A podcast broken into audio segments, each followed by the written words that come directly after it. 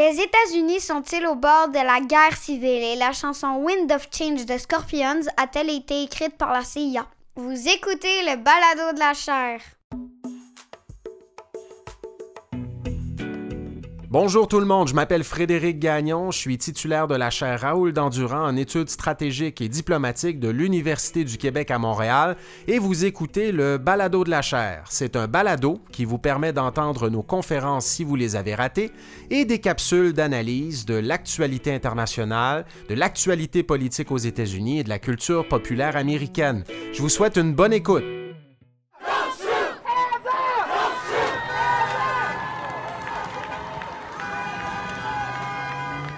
Alors que les manifestations contre la brutalité policière n'ont pas cessé aux États-Unis depuis le meurtre de l'Afro-Américain George Floyd par des policiers de Minneapolis le 25 mai dernier, certains affirment que l'actuelle instabilité des États-Unis pourrait mener le pays à une nouvelle guerre civile.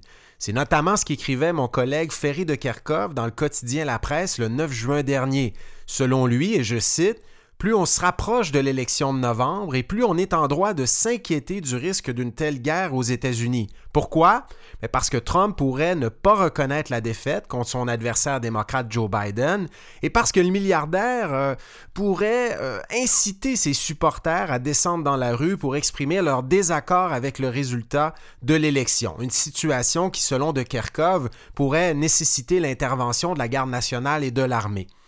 De Kharkov n'est pas le seul à croire que le temps est grave aux États-Unis. Hein. En octobre dernier, un sondage mené par l'Institut d'études politiques et de services publics de l'Université Georgetown révélait qu'en moyenne, les Américains sont davantage convaincus que les États-Unis sont au bord de la guerre civile que le contraire. Quand on connaît l'histoire des États-Unis, on sait que ce genre d'affirmation est lourd de sens. Pour mémoire, la guerre civile de 1861 à 1865 a été la plus meurtrière de l'histoire des États-Unis. Plus meurtrière que la Deuxième Guerre mondiale, hein, parce qu'elle a causé 600 000 morts du côté américain contre 400 000 là, durant la Deuxième Guerre mondiale, 100 000 durant la Première Guerre mondiale et 60 000 durant la guerre du Vietnam. Et même si on vit en des temps incertains, que la présidence Trump a réservé son lot de surprises jusqu'ici, je pense qu'il serait étonnant que les prochains mois mènent à des affrontements aussi graves que ceux du milieu du 19e siècle. Mais la présidence Trump a quand même marqué le retour en force d'un certain type de guerre aux États-Unis. People might say I, am I'm a little alarmist when I mention a potential civil war. I think Trump just stands in a very long line of culture warriors who want to exclude Catholics from the American family, who want to exclude Mormons from the American family? What is, what is a culture war? Les guerres culturelles dont nous parlait le sociologue James Davison Hunter dans son ouvrage de 1991 intitulé Culture Wars: The Struggle to Define America, ou en français La lutte pour définir l'Amérique. La thèse de Hunter va comme suit. Depuis les années 90, la principale ligne de fracture de la société américaine, c'est celle qui oppose deux groupes qui sont incapables de s'entendre sur ce que ça veut dire d'être américain ou encore sur les valeurs et les principes qui devraient guider la vie politique américaine. Pour Hunter, ces deux groupes sont d'un côté les progressistes culturels, the progressives, qui s'appuie sur la raison humaine, la science, l'expérience personnelle ou encore l'évolution historique pour déterminer les comportements valables ou non en société. We have a new vision for America. Et de l'autre côté, ben, on retrouve les orthodoxes culturels, des orthodoxes, qui sont des conservateurs finalement qui s'appuient notamment sur une autorité transcendante, Dieu, la Bible ou encore la Constitution des États-Unis, pour définir ce qui est bien ou mal, ce qui est acceptable ou non au sein de la société américaine. Most importantly, I brought my Bible. Okay? Dans le débat sur la légalisation du mariage gay, par exemple, les progressistes culturels affirment qu'interdire les mariages entre personnes de même sexe ben, mine le principe d'égalité individuelle et porte atteinte aux droits des gays et lesbiennes, qui occupent, on le sait, une place importante au sein de la société aujourd'hui. À l'inverse, les orthodoxes culturels, plus conservateurs sur la question, affirment que Dieu a voulu que les enfants soient conçus par un père et une mère et que par conséquent, seules les personnes de sexe différent devraient pouvoir se marier. Comme le démontre cet exemple, l'une des caractéristiques des guerres culturelles, ben, c'est qu'elles opposent des individus dont les positions ne sont pas négociables. Pourquoi? Parce qu'elles sont directement liées aux valeurs, aux croyances profondes et à l'identité des personnes qui les défendent. Donc nous ne sommes plus ici dans la logique de l'argumentation, nous sommes plutôt dans la logique, si je peux appeler ça ainsi, la logique de l'émotion. It is a cultural war as critical to the kind of nation we shall be as the Cold War itself, for this war is for the soul of America. And in that struggle for the soul of America, Clinton and Clinton are on the other side, and George Bush is on our side. C'est d'ailleurs ce qu'exprime le républicain Pat Buchanan à la Convention nationale euh, du Parti républicain en vue de l'élection présidentielle de 1992, quand il affirme que l'enjeu de cette élection, l'enjeu de ce scrutin, c'est de savoir, je cite, qui nous sommes et ce en quoi nous croyons en tant qu'Américains. Parce qu'il y a une guerre religieuse dans ce pays, selon Buchanan, c'est une guerre culturelle aussi importante et déterminante, selon lui, pour l'avenir de la nation américaine que la guerre froide. Quand Buchanan nous parle d'une guerre religieuse, ce qu'il faut savoir, c'est qu'il ne fait pas nécessairement référence à une opposition entre les Mormons et les protestants ou encore à euh, une opposition entre les musulmans et les catholiques. Il dit plutôt que la société américaine oppose plus que jamais deux systèmes de pensée auxquels on doit croire comme on croirait à des religions. Donc celui des conservateurs à droite et celui des progressistes à gauche. Et finalement, ce qu'il nous dit, c'est que les Américains sont à la croisée des chemins. Ils doivent choisir leur camp. Et c'est à ce même type de choix que Donald Trump et ses adversaires ont convié les Américains depuis le début de la présidence du milliardaire et en vue de l'élection de novembre prochain. Je vous donne quelques exemples. Dans le débat sur la destitution de Trump, hein, euh, qui s'est terminé euh, au début de l'année 2020 par euh, son acquittement par le Sénat des États-Unis, ben, on a constaté que les adversaires de Trump, surtout des démocrates évidemment, affirmaient qu'il a abusé de ses pouvoirs en demandant à son homologue ukrainien de lancer des enquêtes à propos de Joe Biden pour s'avantager politiquement en vue de l'élection de novembre. I'm announcing the House of Representatives moving forward with an official impeachment inquiry. I'm directing our six committees to proceed with their investigations under that umbrella of impeachment inquiry. The president must be held accountable Les partisans de Trump racontaient une toute autre histoire et disaient que, euh, en fait, tout ça était un canular, une tentative de coup d'État contre le président et que finalement les démocrates tentaient d'abuser du texte constitutionnel pour déloger euh, le président Trump avant les prochaines élections. Un autre exemple, depuis la mort de George Floyd aux mains des policiers de Minneapolis le 25 mai dernier, les adversaires de Trump euh, l'accusent, hein, accusent le président de n'avoir aucune considération pour les Afro-Américains, alors que les partisans de Trump qualifient les manifestants qui participent aux manifestations contre la brutalité policière de casseurs, disent que la vie des policiers compte autant que celle des Afro-Américains. Il y a toute une symbolique aussi rattachée à ces guerres culturelles sur les questions raciales en ce moment. Les démocrates posent le genou au sol en hommage à George Floyd, hein, en imitant un petit peu le geste du joueur de football euh, Colin Kaepernick qui avait fait ça durant les hymnes nationaux de certaines parties de football de la NFL. Et les républicains et les partisans de Trump refusent de faire ça parce qu'ils y voient un geste non patriotique. Un autre exemple nous vient à l'esprit, hein, illustre l'importance de ces guerres culturelles et c'est le, débat sur la COVID-19 en ce moment. D'un côté, les adversaires de Trump portent le masque, disent que la pandémie est sérieuse, hein, c'est ce que la science démontre à leur avis, et disent également que le président Trump n'a pas bien géré la situation. De l'autre côté, les partisans de Trump refusent de porter le masque affirme que les démocrates et les médias ont exagéré l'importance du virus et jugent que les mesures de confinement briment leur liberté individuelle telle que garantie par la Constitution des États-Unis. We can't hide in our homes and not produce for our families and for future generations because of a virus that may kill us. So what do I say to the science? I say I don't believe your science because I believe my God. Dans son livre intitulé The Red and the Blue, le rouge et le bleu, le journaliste Steve Kornacki n'hésite pas à employer l'expression de tribalisme politique pour décrire ce type de situation et l'importance des guerres culturelles que l'on observe désormais aux États-Unis. Le psychologue de l'Université de Virginie, Jonathan Haidt, va dans le même sens dans son livre The Righteous Mind, ou en français, L'esprit vertueux. Il rappelle qu'en contexte de tribalisme politique, les individus qui appartiennent au groupe s'intéressent peu à la recherche de vérité, au compromis ou à la modération. Leur objectif est plutôt de rejeter du revers de la main, presque intuitivement, par réflexe, les informations, les idées qui contredisent les leurs. Les membres des groupes aussi recourent à tous les moyens pour discréditer le camp adverse, et ils font preuve d'une loyauté sans borne à l'égard de leurs confrères et des gens qui sont à la tête de ces groupes-là, de leurs chefs. Ce tribalisme politique a été particulièrement prononcé depuis l'arrivée de Trump à la Maison-Blanche.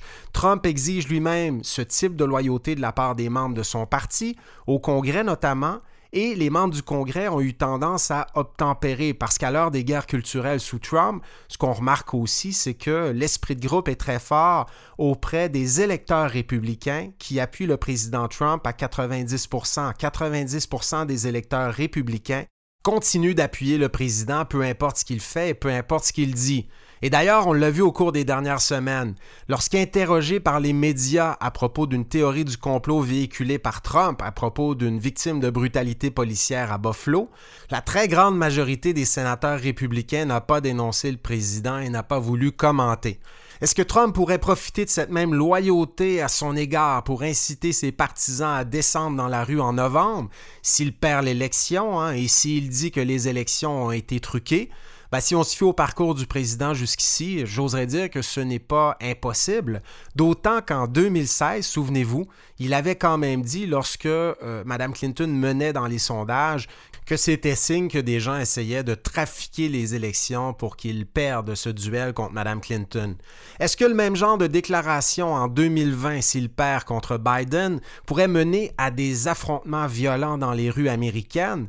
Ben, les guerres culturelles américaines, on le sait, ont déjà été le prétexte de gestes violents, euh, d'assassinats dans le passé, comme en témoigne le meurtre d'un médecin et de son garde du corps par un militant pro-vie en Floride en 1994, ou plus récemment, celui d'une manifestante par un suprémaciste blanc lors des événements de Charlottesville en août 2017. There was a group on this side, you can call them the left, you've just called them the left, that came violently attacking the other group.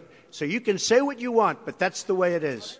Pour l'instant, des gestes comme ceux-là euh, ne permettent pas de conclure que les États-Unis sont au bord de la guerre civile, parce que oui, ils sont dramatiques, mais ils restent encore relativement rares. Mais ces gestes prouvent néanmoins le malaise profond qui traverse les États-Unis. C'est un malaise qui ne risque pas d'ailleurs de disparaître après l'élection de novembre, peu importe qui de Trump ou de Biden remporte le scrutin.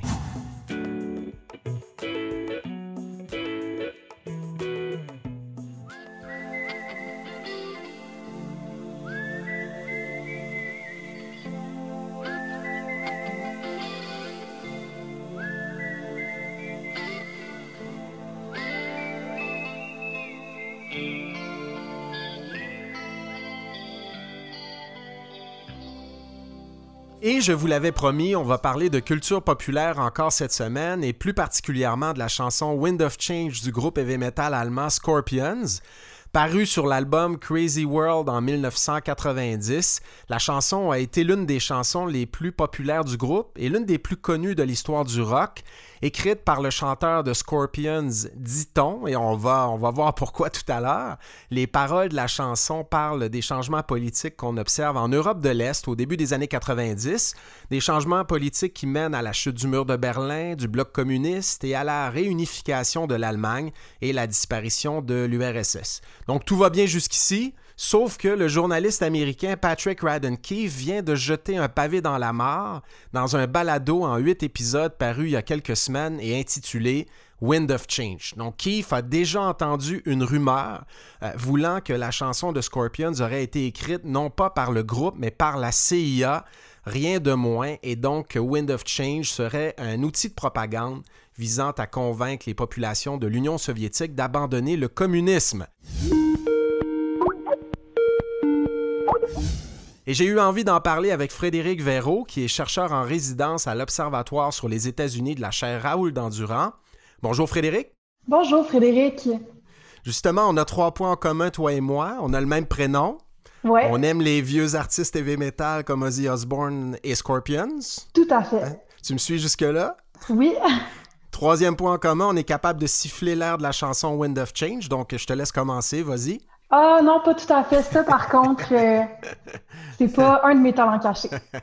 OK, on va parler un petit peu de ce balado de Patrick Radden Keefe. Euh, dis-moi, c'est quoi le lien entre Wind of Change et la CIA et pourquoi le journaliste se lance-t-il dans cette enquête-là? Bon, comme tu disais, Patrick Radden Keefe, c'est un écrivain, un journaliste qui est assez connu aux États-Unis, qui a établi sa notoriété et ses compétences dans le domaine. Et puis tout commence en 2011 lorsqu'un ami de longue date lui confie qu'un ancien employé de la CIA lui a raconté une histoire vraiment hors de l'ordinaire. Donc la chanson Wind of Change, aurait été écrite par la CIA et aurait fait partie d'une opération psychologique visant à introduire la chanson en Union soviétique pour encourager le changement de régime. Donc, d'abord intrigué, mais aussi sceptique, Braden Keefe va entamer vraiment une quête de la vérité qui est sinueuse, qui est remplie d'avancées et de recul, qui va relater dans le balado. Donc, pourquoi il prend au sérieux l'histoire? Il y a au moins trois bonnes raisons. D'abord, il va raconter l'histoire à un autre ami qui a travaillé pour la CIA. Il va lui demander ce qu'il en pense. Ce dernier va lui répondre que même si ça, ça semble impossible, l'histoire est assez folle pour être vraie et puis donc qu'elle est plausible. Un deuxième point, c'est qu'historiquement, la CIA a instrumentalisé des éléments de la culture populaire afin d'atteindre certains objectifs. C'est le cas notamment de Dr. Chivago, écrit en 1953, qui est un roman qui raconte une histoire d'amour en pleine URSS des années 20. C'était considéré comme un livre trop critique du régime communiste qui a donc été banni par le Kremlin, mais la CIA a imprimé des milliers de copies en, euh, langue russe euh, dans le but de les introduire secrètement en URSS. C'est d'ailleurs que euh, seulement il y a quelques années qu'on a euh, découvert l'existence de cette opération-là dans les années 50. Et puis, dernière raison, c'est qu'à travers ses premières recherches, Braden Keefe va découvrir une entrevue de Klaus Meine, qui est le chanteur du groupe Scorpions, qui a écrit la mhm. chanson.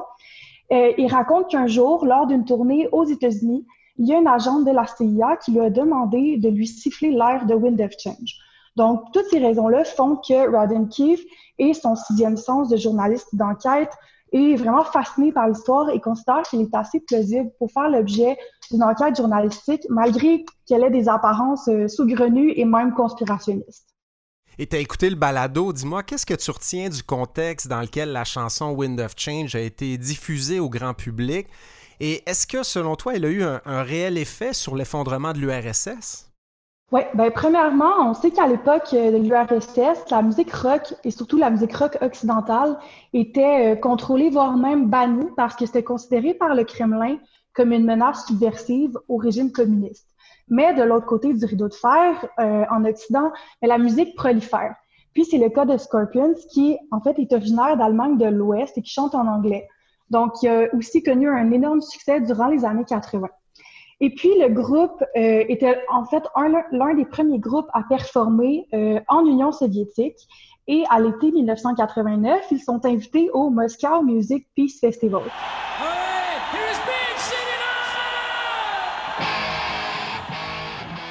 qui est alors considéré comme historique parce que c'est le premier festival de ce genre qui va regrouper des dizaines de groupes rock, euh, notamment Ozzy Osbourne et Motley Crue.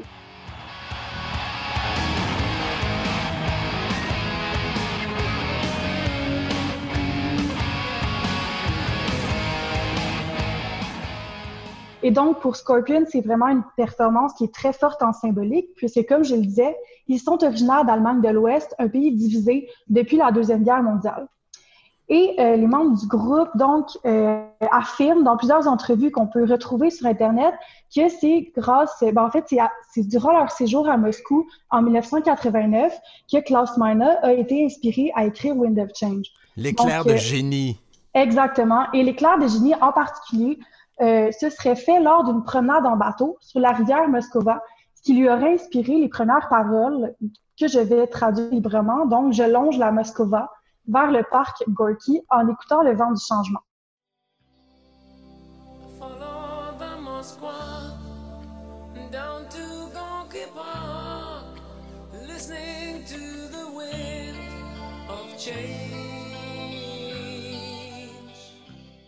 Donc, en fait, ce que ça nous dit, c'est qu'on dirait que Klaus Meiner a vraiment anticipé, et ce très justement, l'effondrement de l'URSS avant que ça se produise.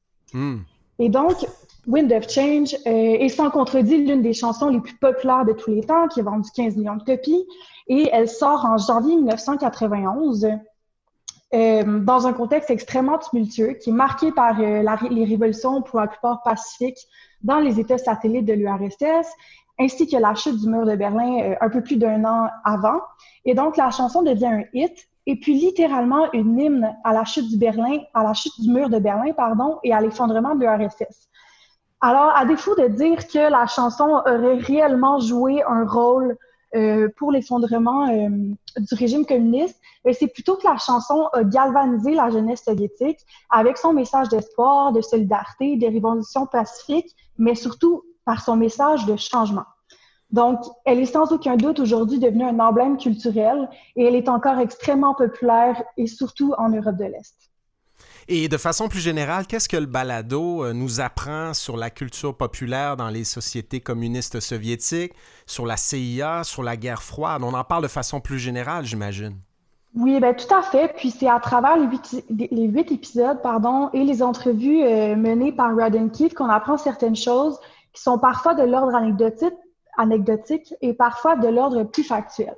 Donc, concernant la culture populaire, ben, le balado se concentre surtout sur la fin du régime soviétique, donc fin des années 70 et la décennie 80.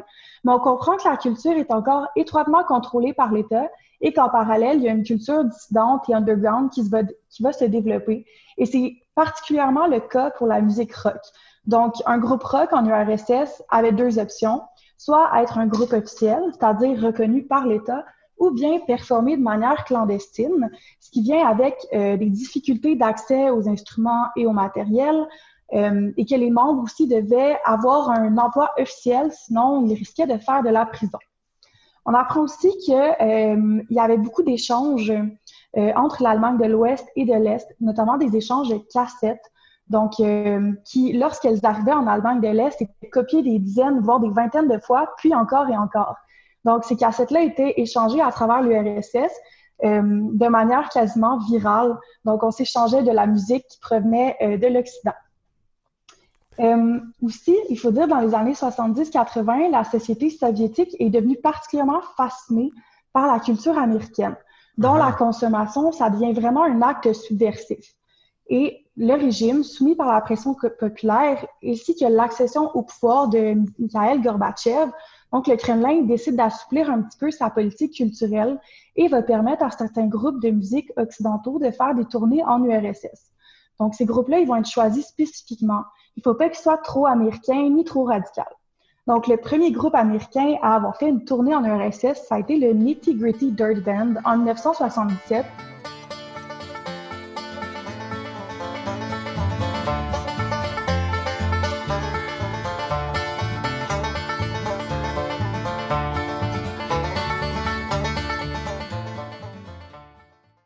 Et puis, euh, par la suite, il y a eu quelques autres euh, groupes qui ont euh, eu la permission de venir jouer en URSS, comme ce fut le cas lors du festival en 1989.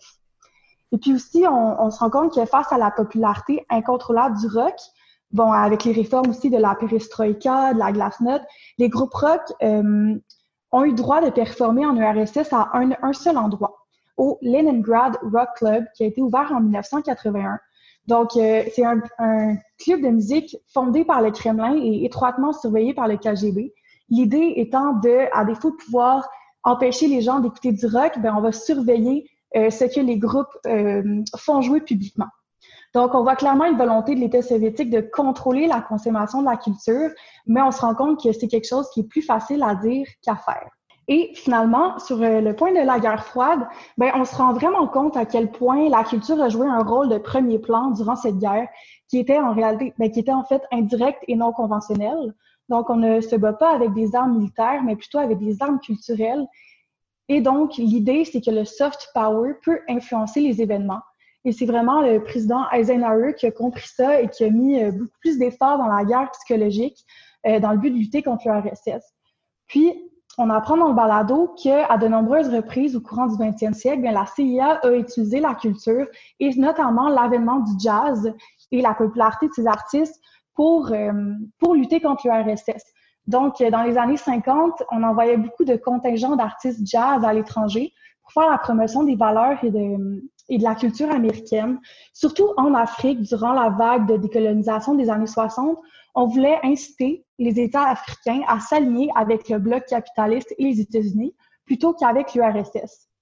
Donc, euh, lorsqu'on pense à la guerre froide, on a plutôt tendance à penser à la conquête de l'espace, la guerre du Vietnam ou même la course à l'armement nucléaire, mais on oublie trop souvent que la guerre froide, c'était avant tout un combat culturel, littéralement un concours de beauté qui met en compétition deux modes de vie où chacun souhaite montrer sa supériorité par rapport à l'autre. Donc, c'est un balado extrêmement riche, euh, Frédéric. En terminant, on veut pas être divulgateur, évidemment, mais est-ce qu'on a le droit de dire si finalement la CIA a écrit la chanson? Oui, ben en fait, la réponse à cette question-là, elle est loin d'être claire. Mais brièvement, on peut en conclure que malgré les, les indices qui tendent à confirmer l'intrigue, il semble que l'histoire ne soit pas véridique. I said to him, so my friend, uh, you think you make an interview with a songwriter or you think you make an interview with a spy? it's a fascinating idea, but and it's an entertaining idea, but it's not true at all. Par contre, le balado est extrêmement intéressant pour plusieurs raisons. Puis en débutant la série, on embarque vraiment dans un récit accrocheur durant lequel on apprend, plein de choses, autant sur la guerre froide, la CIA, euh, le rock et l'URSS. Donc, même si vous avez écouté notre balado de la chair aujourd'hui, mais je vous conseille fortement d'écouter le balado Wind of Change parce que ce qu'on vient de, de, mentionner à l'instant, ce n'est que la pointe de toutes les choses fascinantes qu'on apprend à travers les huit épisodes de la série. Le balado s'appelle Wind of Change de Patrick Radden Keefe. Merci beaucoup, Frédéric, d'en avoir parlé avec nous aujourd'hui. Ben, merci à toi. Au revoir. Je vous remercie d'avoir écouté ce balado de la chaire. Si vous voulez nous poser vos questions, vous pouvez le faire sur les médias sociaux de la chaire Raoul Dandurand, sur Facebook, Twitter et Instagram, en utilisant le mot-clic Balado de la chaire. Je vous invite également à consulter notre site Internet si vous voulez rester à l'affût de nos activités au www.dandurand.ucam.ca. Et sur ce site Internet, vous pourrez aussi vous abonner à notre lettre d'info de la chaire. Et d'ici la semaine prochaine, on surveille les sondages en vue du duel entre Joe Biden et Donald Trump. Certains sondages, notamment un diffusé par CNN, illustrent que Biden a près de 15 points d'avance sur M. Trump à l'échelle nationale. D'ailleurs, le président Trump a annoncé qu'il tiendra de nouveaux rassemblements publics dans des États comme la Floride, l'Arizona et la Caroline du Nord, l'Oklahoma également. Sera-t-il capable de renverser la vapeur? Ben, on surveille ça cette semaine. Allez, à bientôt.